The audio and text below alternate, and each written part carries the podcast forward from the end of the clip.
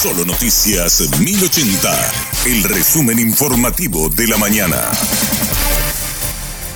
Hola, soy Susana Arevalo y este es el resumen informativo de la mañana. Un camión perdió los frenos y volcó en inmediaciones del cementerio de Lambaré se presume que el vehículo transportaba mercaderías ingresadas al país de contrabando. El director de operaciones de la Unidad de Combate al Contrabando COIA, Julio Martínez, se refirió a los indicios que encontraron en el lugar del accidente. Ahora mismo nosotros no tenemos ningún tipo de documentación, no se presentó.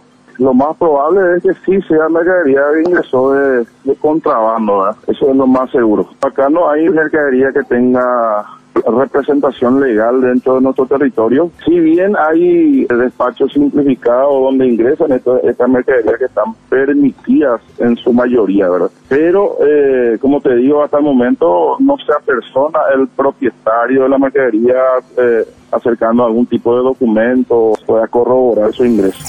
La niña que sobrevivió a un intento de filicidio avanza en su recuperación. El juzgado de la niñez monitorea los reportes médicos, también evalúa la familia que se hará cargo de sus cuidados una vez que consiga la alta médica.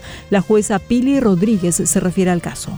Podemos decir los reportes hablan de que está en evolución constante, o sea, eh, nos reportan eh, diariamente y también con la defensora interviniente que le acompaña también diariamente. Eh, dentro de todo está estable y, digamos, con el pronóstico evolutivo hacia las intervenciones que fue realizando. Y eso, eso, es lo que se está monitoreando. Una vez que los especialistas nos determinen cuál sería el camino a seguir, en consonancia con eso aplicaremos o se aplicarán las medidas que correspondan. Hay un familiar, ¿verdad?, designado también por el juzgado eh, para acompañarla en, en ese proceso. Es importante ese apoyo desde el ámbito social a las familias que deciden tomar el desafío del cuidado y en este caso que sabemos la complejidad que conlleva.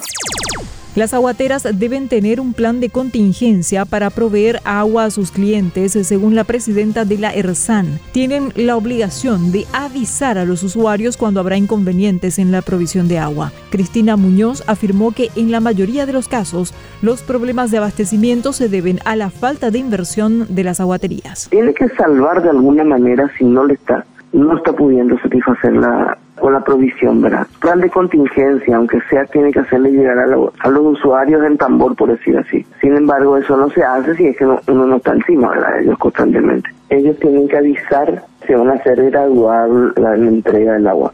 Puede que poner solamente, brindar solamente cierta hora. Si es que el problema es, no es inherente al sistema mismo, ¿verdad? pero tiene que avisar a los usuarios. Pero no puede ser eso eternamente, tiene que ser. Muchas veces es por falta de inversión, muchas veces es porque un sistema se preparó para satisfacer a 100 familias y resulta que ahora tiene 400, 500 familias a quien satisfacer y ya no da su sistema, su infraestructura. Hasta aquí el resumen informativo de la mañana. Que tengas un excelente resto de jornada. La información del día aquí en Solo Noticias 1080.